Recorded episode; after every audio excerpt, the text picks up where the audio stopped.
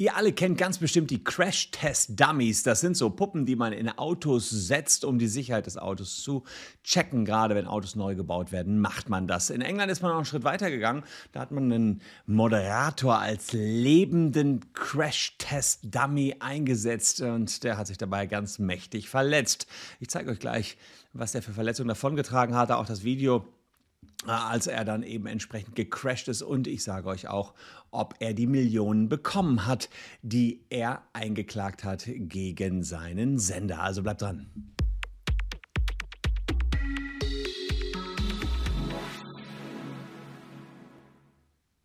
Hallo, ich bin Christian Solmecke, Rechtsanwalt und Partner der Kölner Medienrechtskanzlei Wildeborger und Solmecke. Und in der Vorbereitung auf dieses Video habe ich mir mal geguckt, wie hat man eigentlich früher getestet, ob ein Auto sicher ist. Und tatsächlich hat man bis in die frühen 90er Jahre Tiere und tote Menschen genommen, um zu checken, ob äh, ja, ein Auto irgendwo die Knochen bricht und man hat lebensgroße äh, Puppen allerdings dann entwickelt. Das war sozusagen die Weiterentwicklung von den Tieren und den Toten, die mit Biegsamkeit und den Knochen und dem Hirn äh, so genau, also fast genau den Menschen imitiert haben. Hier seht ihr solche sogenannten Crash-Test-Dummies. Ja? Also die sind sozusagen sehr nah am Menschen drin, sind auch, glaube ich, ziemlich teure äh, Puppen, die die haben ganz viele Sensoren und damit kann man simulieren, äh, was passiert, wenn ein Mensch einen Autounfall hat.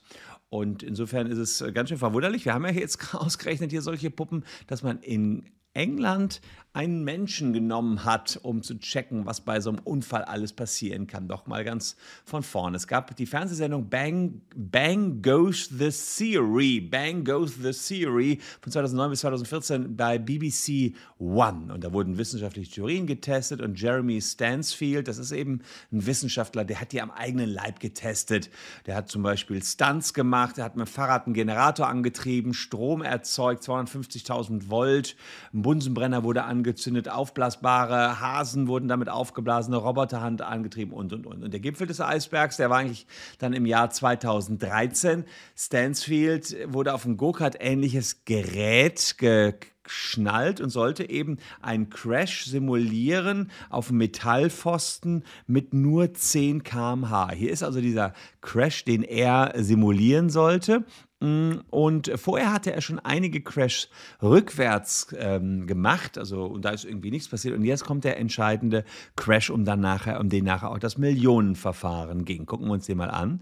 Also man sieht jetzt, die mit 10 km/h geht's los und er knallt jetzt vor eine Latte und zack, ist sichtlich benebelt, ja, und hat sich dabei also richtig auch was getan und das ist eben nicht mehr so glimpflich ausgegangen. So äh, war jetzt als äh, für sich genommen, waren da viele äh, äh, viele Schäden natürlich dabei, die äh, jeweils einzeln wehtaten, aber nicht so ganz dramatisch waren. Aber in der Summe ähm, hat dann ein Gericht, der High Court in London, gesagt, äh, kann man sagen, da hat, der hat sich so viel zugezogen, also psychische Folgen durch diesen Crash, den wir gerade gesehen haben.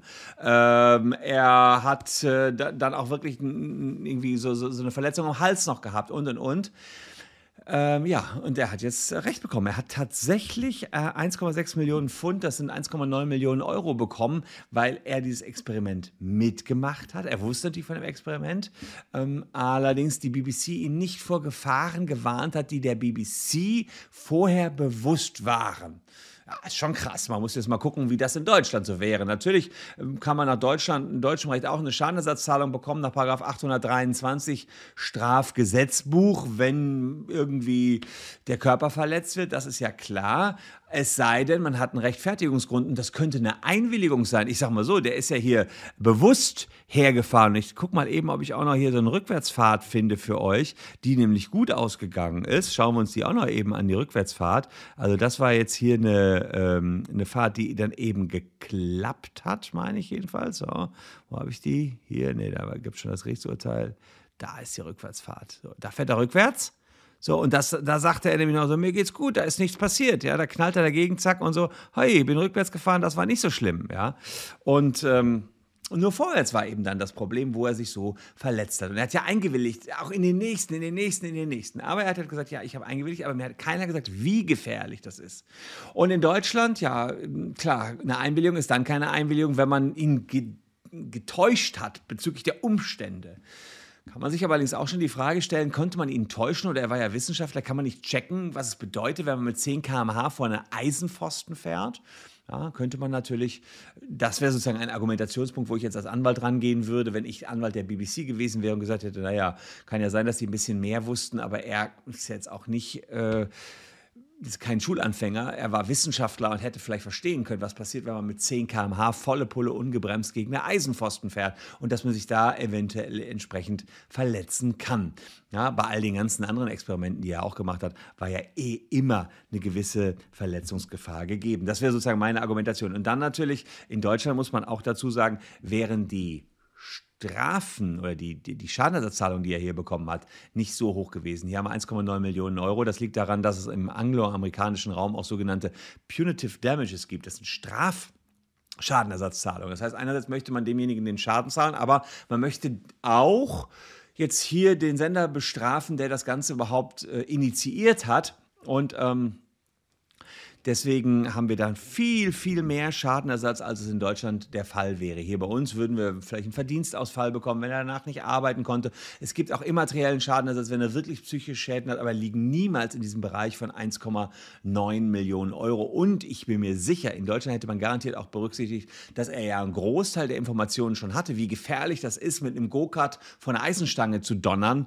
Und dass man auch dann gesagt hatte, naja, er ist bewusst ein Stück weit das Risiko eingegangen, er hatte ein Mitverschulden und das Mitverschulden hätte er sich auch anrechnen lassen können. Aber in England sieht man es anders. 1,9 Millionen Euro Entschädigung für einen Moderator aus England, der sich als menschliches Crash-Test-Dummy hergegeben hat, gegen Eisenpfosten geknallt ist und dann da äh, ja doch längere Zeit noch psychisch und mit Verletzungen zu kämpfen hatte. Also in der Kombination war das dann offenbar schon sehr, sehr schlimm. Was meint ihr dazu?